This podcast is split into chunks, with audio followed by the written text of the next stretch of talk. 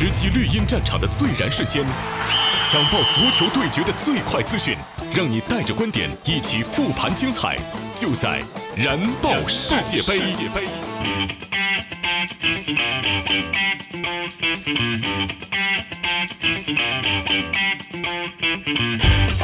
喜马拉雅的听众朋友们，早上好！您现在听到的是由百威啤酒独家冠名播出的《燃爆世界杯》精彩世界杯头条刷不停，回顾最燃的球赛现场，让您听到最新最热、最有话题的世界杯新闻。我是刘洋。燃点重现，世界杯淘汰赛继续进行。今夜世界杯拒绝冷门，所有关于悲剧的猜测，在内马尔和菲尔米诺的进球前被一一粉碎。五星巴西成功晋级八强，六星荣耀已在招手，让我们跟上桑巴的节奏，一起摇摆起来吧！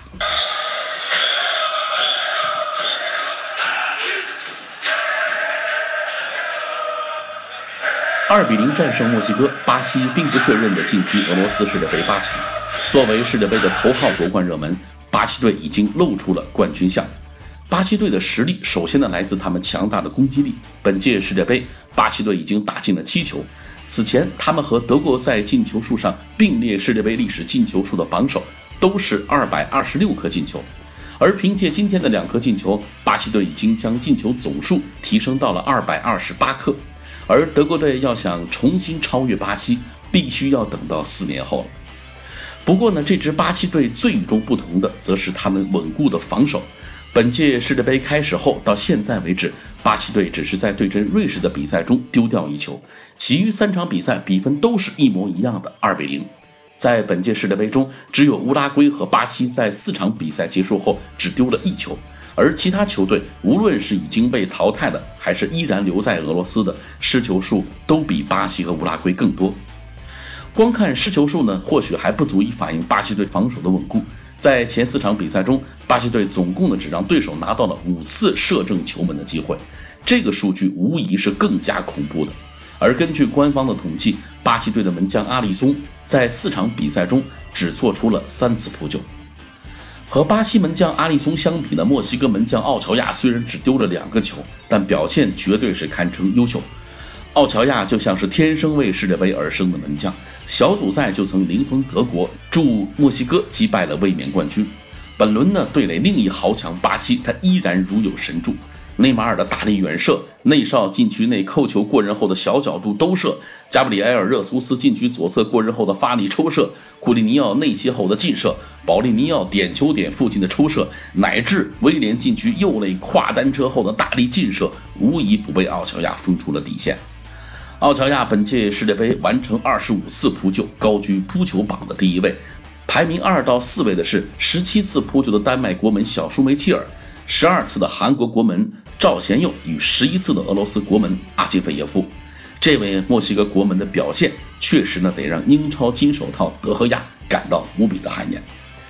咱们再来回头说说两支球队与墨西哥人连续七次进入淘汰赛却止步于八强门外的失意不同，巴西队呢却连续七次打进了八强。在进入八强之后，巴西队呢接下来将要面对比利时队的挑战。如果过关，那么呢他们将很有可能在半决赛当中对阵法国队。姆巴佩领先的法国队被视为巴西队夺冠道路上最大的拦路虎。巴西队能否在死亡半局中杀出一条血路呢？答案很快就要被揭晓了。在另外一场八分之一决赛呢，则进行的是相当的惊心动魄。日本在先进两球的有利局面下，最终被比利时连扳三球，遗憾出局。他们曾距离创造奇迹如此之近，但最终呢，还是没有能够顶住比利时的狂轰滥炸，遗憾地告别了本届世界杯。但不得不说，日本依然是亚洲表现最好的球队。在十六强当中，日本呢被认为是实力最弱的球队。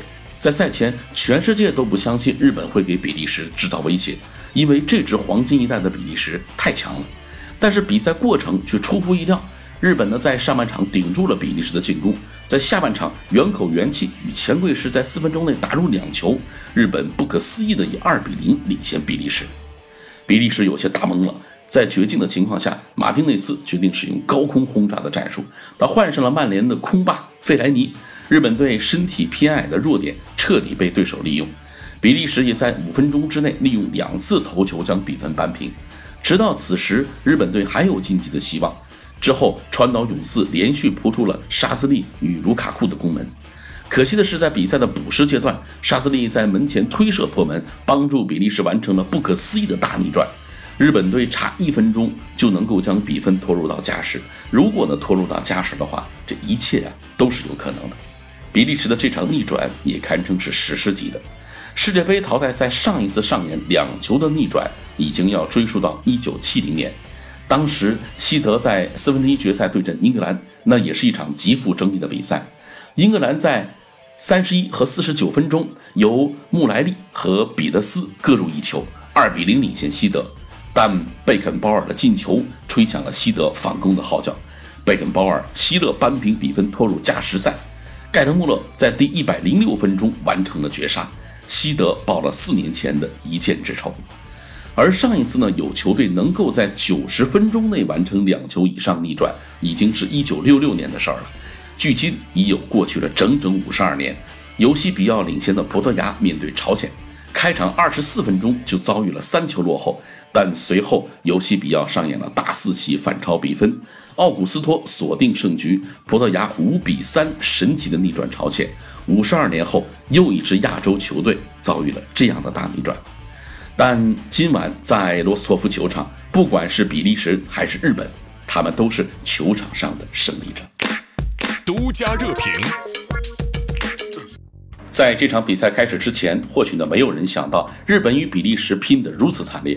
日本队全队身价只有六千万欧元，而比利时的全队身价高达六亿欧元。在天赋被碾压的情况下，日本球员展现出了不一样的风格。他们用跑动来弥补差距，用专注补位，用一次次犀利的反击刺痛着比利时人的心脏。在赛前的日本球迷看台，我们看到了巨幅 Tifo，是足球小将创造者高桥洋一为这次世界杯准备的特制版。Tifo 上，大空翼穿着日本队服高举奖杯，这激励着每一位日本的球员。陪伴一代人长大的足球小将，凭什么感动了我们呢？不只是那些天马行空的招式，不只是逆境中绝杀的疯狂时刻。那个叫大空翼的少年传递给我们的，那就是足球是一辈子最好的朋友。他们的身上承载着我们每个人最真实的梦想。而在和比利时的这场比赛中，就包含着日本球员的梦想。比赛里，远口元气禁区内的抽射给这次梦想起飞插上了翅膀。钱柜式轰出的世界波，眼看就要把日本人的八强梦想放飞了。然而，比利时连入三球，在伤停补时最后一秒杀死了所有希望。日本球员趴在了地上，用双手狠狠拍打着草坪，恨着幸福走得太过突然了。在小组赛最后一轮，日本队最后十分钟的无聊倒脚，把他们推向了风口浪尖。而这场八分之一决赛，日本队踢得难以置信的出色，甚至配得上晋级。他们用纪律、战术和智慧弥补着身材上的差距，用一场史诗般的对决撒播着日本足球乃至亚洲足球之光。止步十六强，用另外一部影响世界的日本动漫《灌篮高手》的结局来说，有遗憾的才是青春。这一次，他们配得上站着离开。而在日本足球昂首离开俄罗斯的时候，我们是不是也该认真思考一下，我们的足球和日本足球的差距有多大？咱们就举一个例子，日本首发十一人中有十人都在欧洲联赛留洋。在二十三人大名单当中，多达十五人在欧洲主流联赛效力。值得一提的是，日本目前有三百零五名球员在欧洲各级别联赛效力，四十人能够站稳一线队。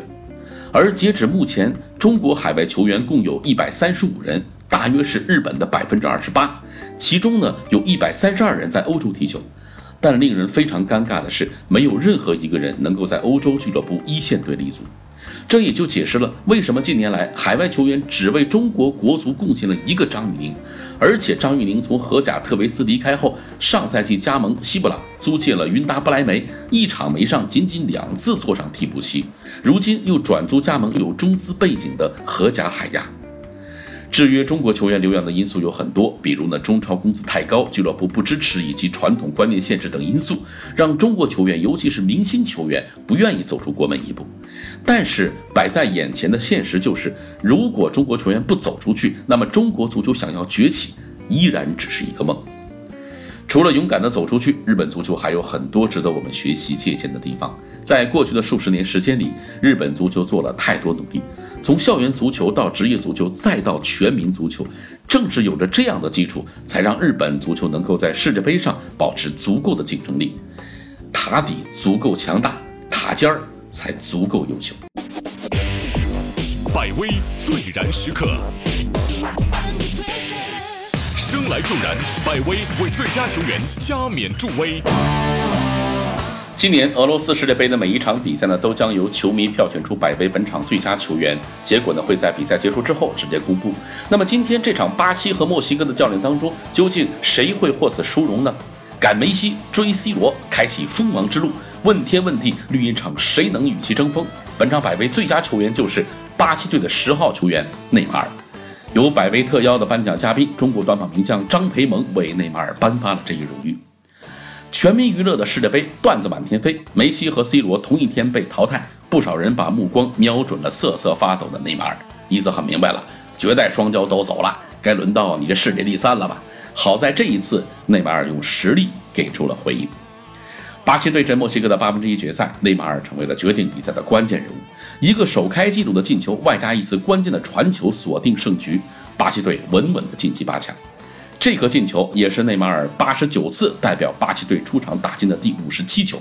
只有二十六岁的他，还有大把的时间提高自己的进球数。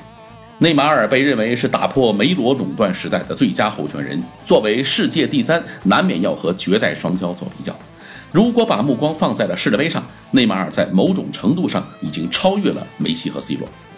截止到目前，内马尔一共在世界杯上打进了六颗进球。取得这六颗进球，内马尔一共是用了三十八脚射门。而同样在世界杯上打进六球的梅西，一共是用了六十七脚射门。C 罗呢？葡萄牙巨星在世界杯上一共取得了七颗进球，但取得前六颗进球，他一共是用了七十四脚射门。从进球效率而言，内马尔已经远远超过了梅西和 C 罗。此外，梅西和 C 罗两人都参加了四届世界杯，内马尔则是第二次参加世界杯。对阵墨西哥的进球是内马尔在世界杯淘汰赛上打进的第一个进球。从这个角度而言，梅西和 C 罗恐怕就有些尴尬了，他们两人在世界杯淘汰赛上都没能取得过进球。毫无疑问，内马尔是当今足坛最有希望打破梅罗垄断的人。世界足坛的权杖也许早晚要交到他的手上。本届世界杯，巴西队有些慢热，但随着一场场比赛下来，他们的表现越来越稳健。内马尔的表现也越来越具有决定性。梅西和 C 罗已经告别俄罗斯，内马尔还在带领巴西踢出一届属于他的世界杯，加冕世界足坛第一人。内马尔正在路上。节目的最后啊，我们再来看看接下来的赛程。从今天晚上十点开始，淘汰赛十六进八的比赛迎来了最后两场对决。F 组排名第一的瑞典将要面对 E 组排名第二的瑞士，两支球队都以强韧著称，这意味着这场比赛不会风平浪静。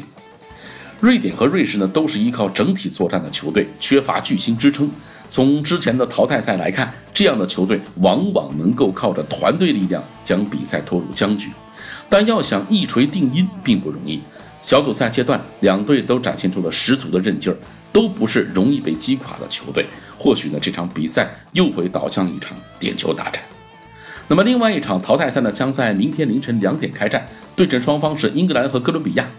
英格兰在小组赛阶段取得了两胜一负的战绩，而在呢最近八场世界杯淘汰赛当中，他们仅仅赢得过两场胜利。本届杯赛，三狮军团表现出色，且避开了死亡半区，他们有望在二十八年之后再度杀入世界杯四强。此番面对哥伦比亚，英格兰也期待能够顺利胜出，晋级八强。凯恩仅仅踢了两场小组赛就已经打入五球，目前的排名射手榜第一位，而在英格兰队史世界杯射手榜上也仅次于十球的莱因克尔。作为三狮军团的队长。凯恩本场的表现也将直接决定英格兰的成败，而哥伦比亚这边呢，在小组赛和英格兰一样取得两胜一负的战绩，也是哥伦比亚历史上第三次杀入了世界杯淘汰赛阶段。此前唯一一次晋级八强，就是在四年前的巴西世界杯。哥伦比亚二十一场世界杯比赛没有出现过零比零的结局，而他们在最近八场世界杯比赛都有进球。可以预见的是，本场和英格兰的比赛也将踢得非常开放。而哥伦比亚也盼望能够连续两届世界杯杀入八强。好了，咱们今天呢就聊到这儿，明天早上欢迎继续收听由百威独家冠名播出的《燃爆世界杯》，我是刘洋，明天见。